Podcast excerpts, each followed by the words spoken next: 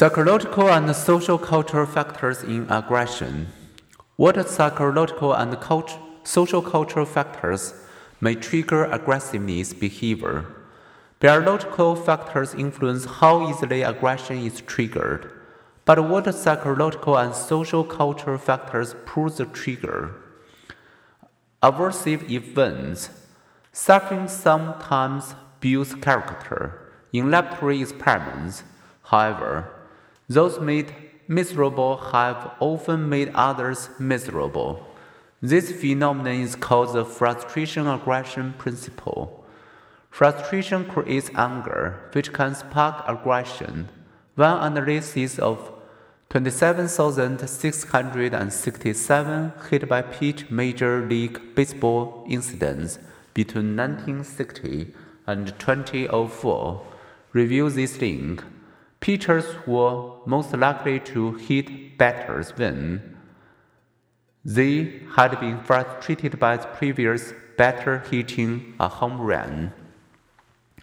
The current batter had hit a home run the last time at bat. A teammate had been hit by a pitch in the previous half inning.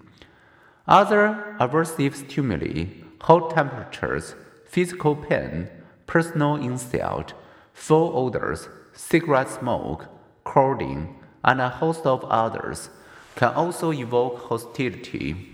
In laboratory experiments, when people get overheated, they think, feel, and act more aggressively.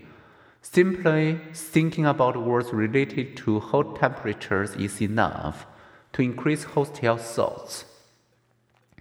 In baseball games, the number of hit batters rises with the temperature. In the wider world, violent crime and spousal abuse rates have been higher during hotter years, seasons, months, and days.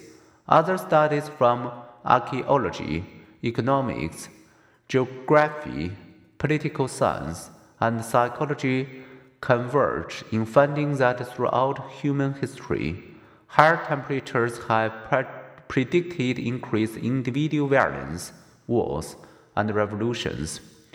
From the available data, Craig Anderson and his colleagues have projected that, other things being equal, global warming of 4 degrees Fahrenheit could induce tens of thousands of additional assault and murders, and that before the added violence inducements from climate change related drought, poverty, and food insecurity and migration